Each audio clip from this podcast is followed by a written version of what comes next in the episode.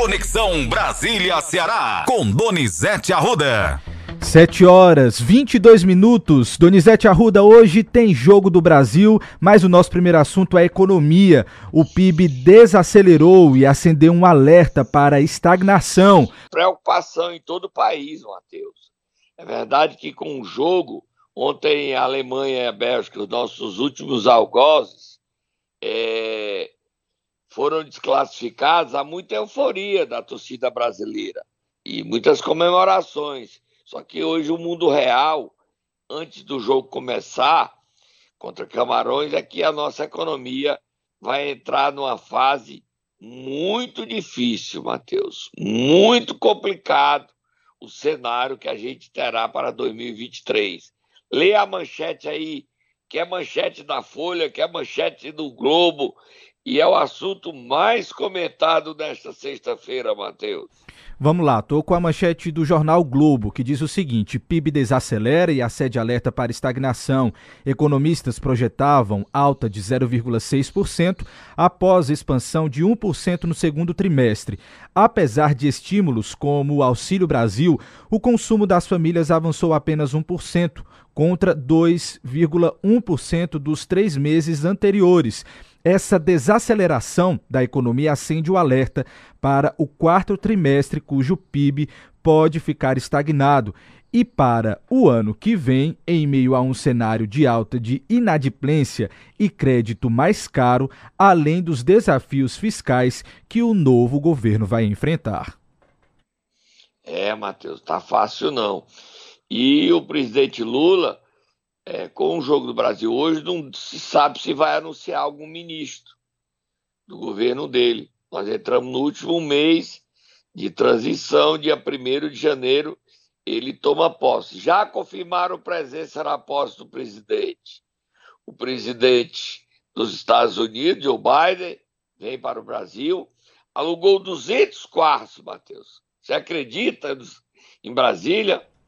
200 quartos do principal hotel de Brasília. Vai ser movimentado, hein? É, o presidente americ, é, americano vem, o presidente da Alemanha, o nome White, James White, é o é presidente da Alemanha. Bom, porque falar alemão ainda não aprendi, não. E o, fecharam 250 mil vagas em órgãos públicos e prédios públicos do Distrito Federal. Esses prédios, para quem for para a posse do Lula, 250 mil vagas de hospedagem.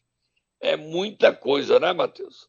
E muita ontem gente. o Lula falou, se reuniu com os sindicalistas e ele falou, né, Matheus, sobre a questão trabalhista. Vamos ouvir o que ele fala sobre a perspectiva de trabalho, e da economia. Vamos ouvir ele, Matheus. Estamos eleito para reconstruir. O nosso lema era reconstruir o Brasil.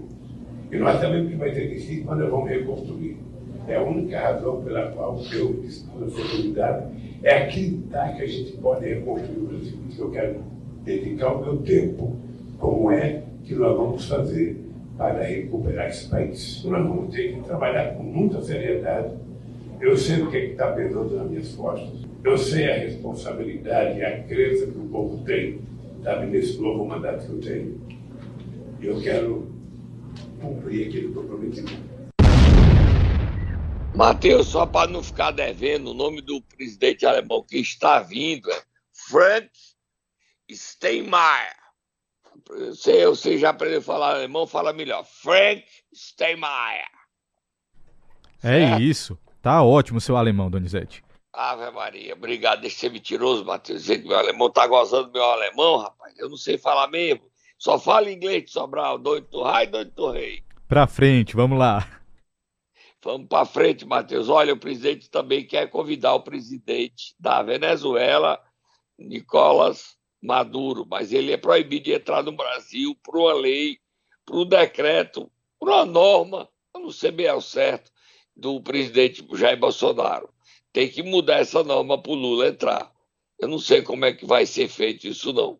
Mas vamos para frente, Matheus. Vamos sim agora mudar um pouquinho de assunto para falar ainda dos ministérios, né? Porque o PT apresentou a Lula uma lista de ministérios e está entrando em choque com os aliados, né? Você tem mais informações sobre isso? Tem sim, Matheus. São seis ministérios que o PT apresentou. A Gleisi Hoffmann não vai ser ministra, o Aloysio Mercadante não vai ser ministro, a Gleisi vai ser ministra para continuar presidente do PT.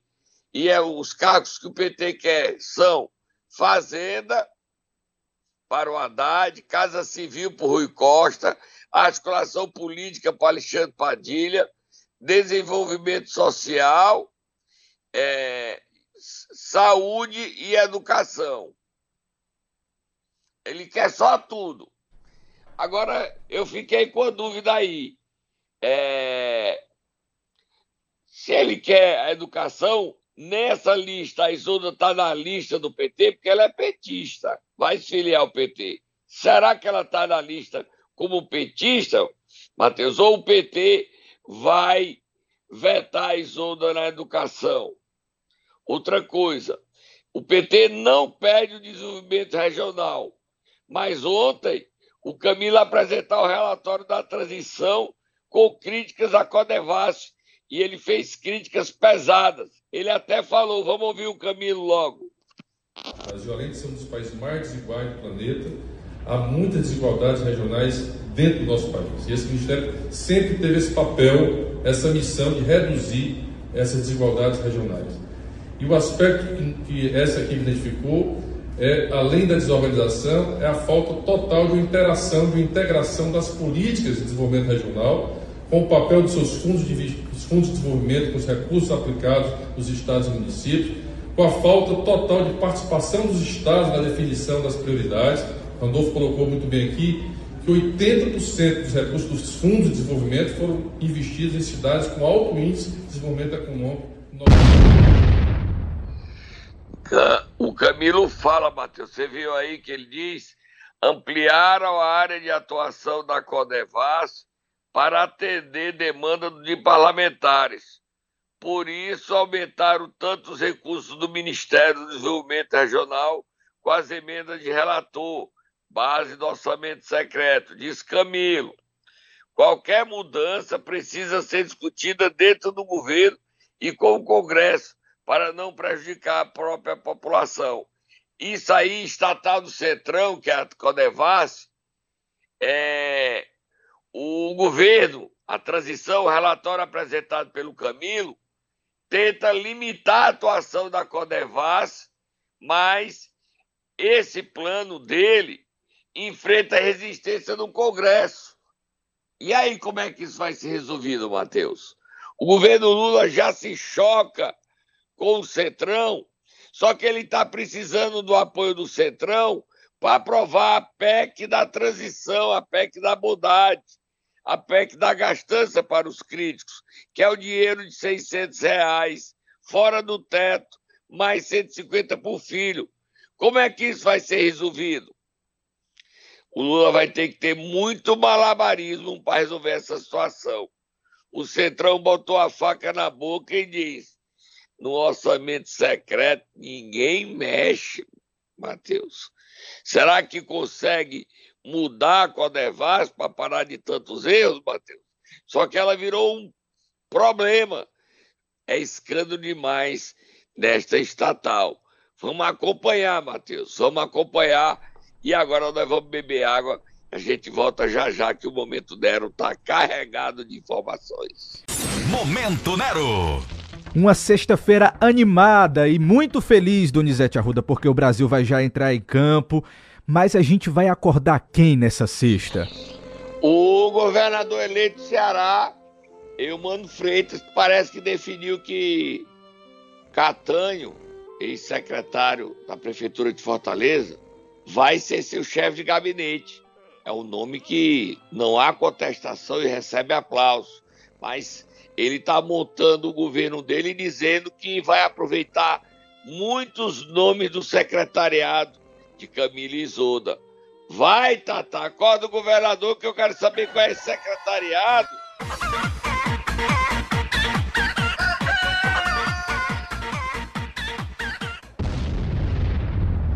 Ontem o Elmano deu entrevista ao portal Poder 360 graus e falou sobre secretariado.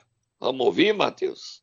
Vamos sim. Uma das coisas que ele disse a respeito do, da sua equipe, Donizete, é que ele pretende criar uma secretaria especialmente para tratar das mulheres. Vamos ouvir.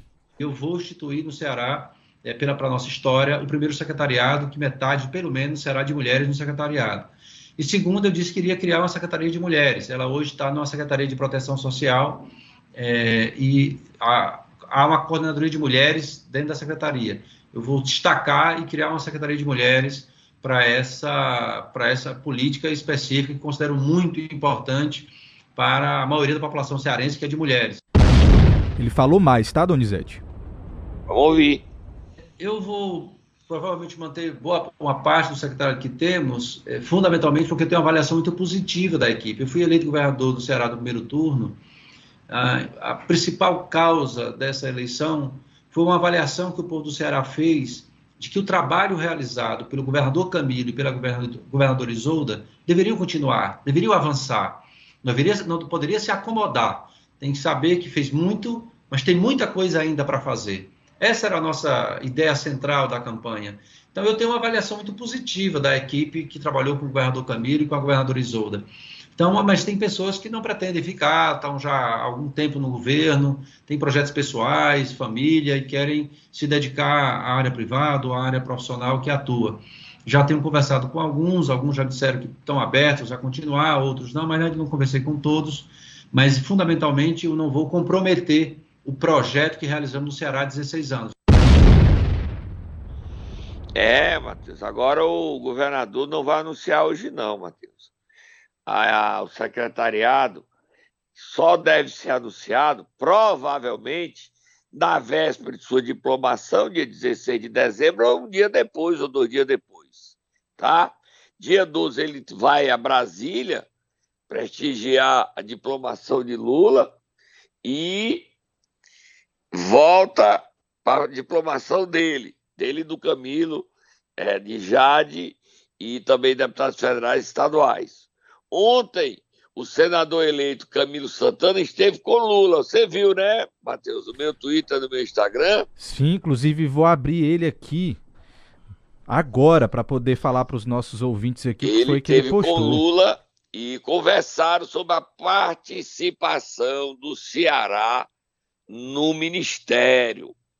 Se é Camilo que vai para desenvolvimento regional, o PT não quer essa pasta prefere entregar aos aliados, prefere desenvolvimento social, cidadania, que o Lula tem compromisso de dar à senadora Simone Tebet, mas o PT quer, o PT quer tudo. O PT sendo o PT, o PT criando problemas para Lula, o PT guloso, que nem os vereadores de Choró. O PT não pode se lembrar se esquecer, precisa se lembrar que ele não ganhou porque era PT, não. O Lula ganhou porque era uma frente democrática. Tá, PT? Tá certo, Matheus? Você já abriu aí a, o Twitter do Camilo falando sobre a conversa com o Lula? Em mãos. Posso ler? Leia, por favor. Diz o seguinte: Estive reunido hoje com o, querido, com o querido presidente Lula em Brasília. Conversamos sobre o nosso Ceará e o nosso Brasil. Os desafios que temos pela frente para que o nosso país volte a crescer com mais oportunidades e justiça social. Camilo Santana. Ok, Matheus. Qual é o próximo assunto, Matheus? Vamos correr, que é sexta-feira, Matheus. Vamos correr, vamos correr sim.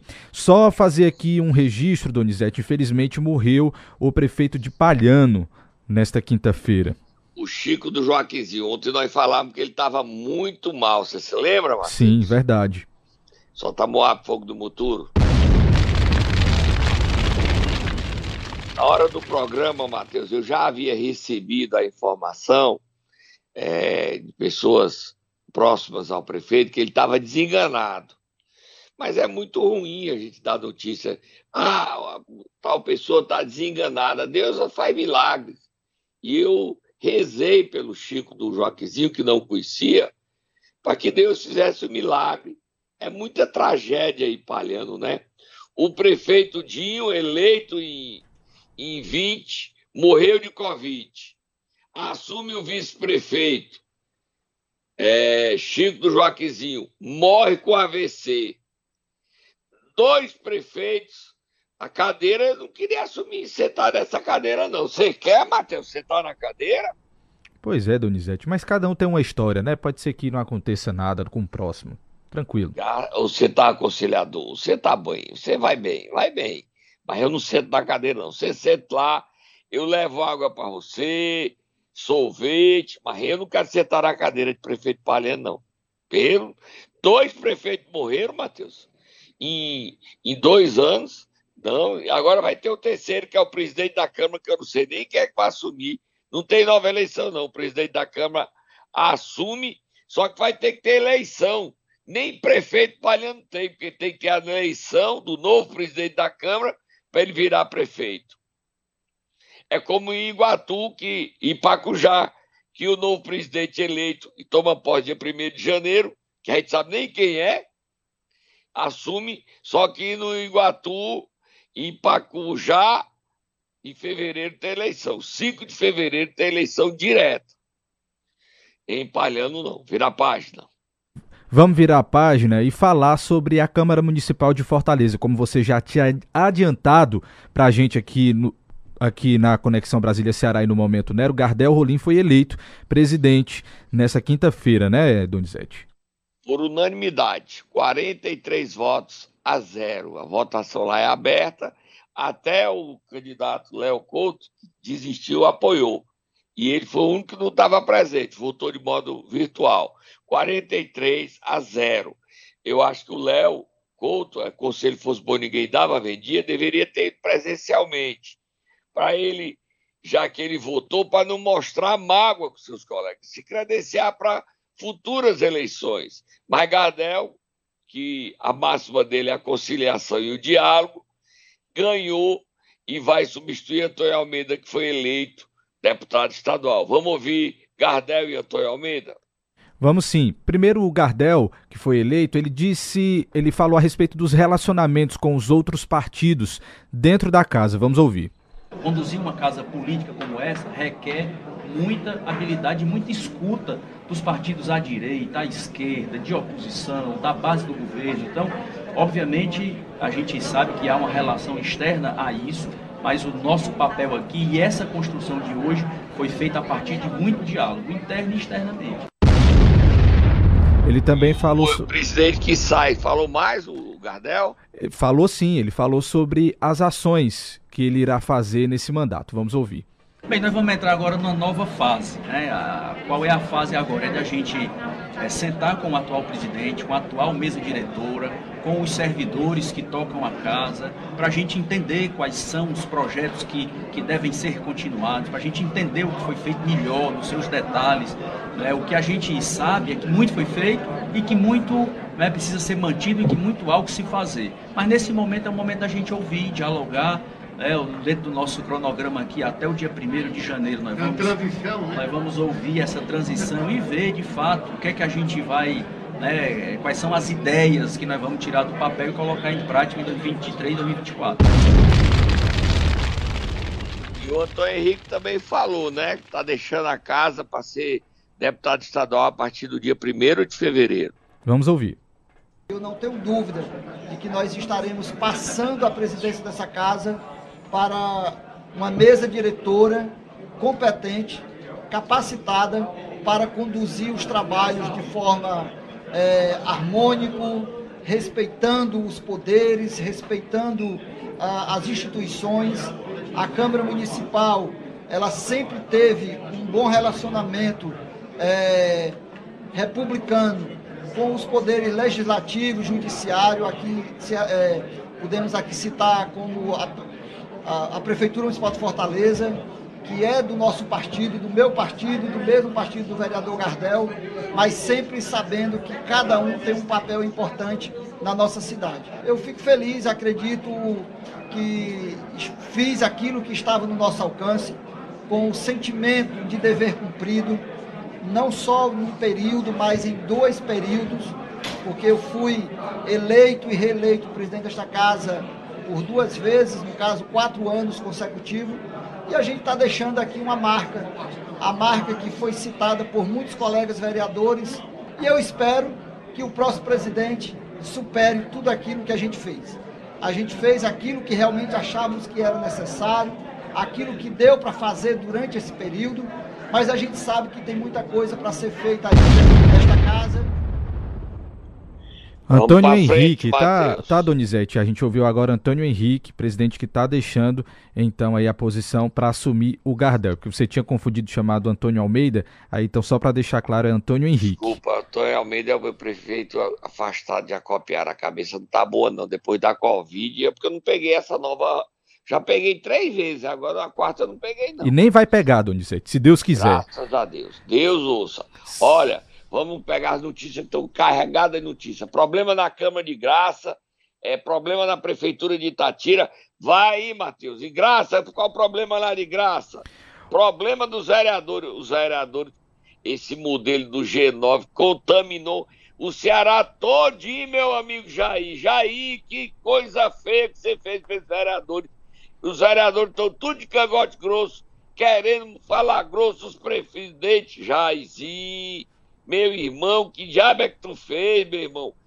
Como é que o povo vai ver isso daqui a, nas eleições de 24 em Aquiraz? Vocês querem ser dono da prefeitura de Aquiraz? Todo mundo quer ser dono.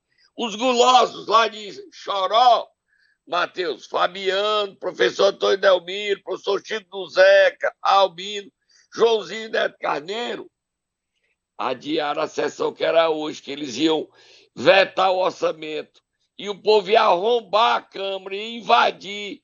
Era ameaça até de dar surra neles. E se chorou. Aí eles marcaram a audiência agora, audiência não, sessão, para terça-feira, o Brasil joga segunda, para votar o orçamento. Vamos acompanhar. Vamos aí como é que é graça e Itatira, Matheus. Aqui em Itatira, Donizete, o problema é o que está acontecendo muito, e eu acho que com todo mundo. Hackearam o perfil do município, o perfil da prefeitura nas redes sociais. E aí começaram a pedir para o pessoal investir em criptomoedas. Já pensou?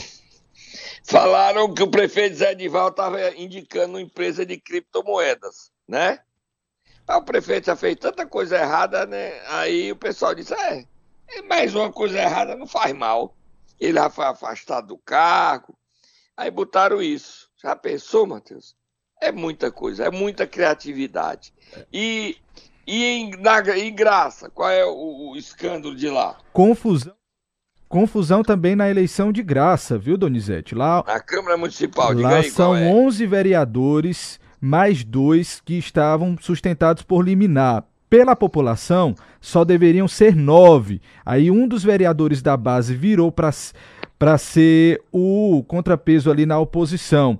Só que é justamente ele e mais um da oposição que estão caindo com uma decisão da justiça de reduzir o número de vereadores de 11 para 9. É mais ou menos isso a informação que nós temos a respeito Ô, da confusão, confusão, lá em Graça. Tá tendo confusão em todo canto, Matheus. Todo canto tá tendo confusão. É impressionante como os vereadores, ao vencer, deveriam até se manifestar, o Toninho abençoado, e dizer que pedis calma, porque os meninos estão danados, estão gulosos.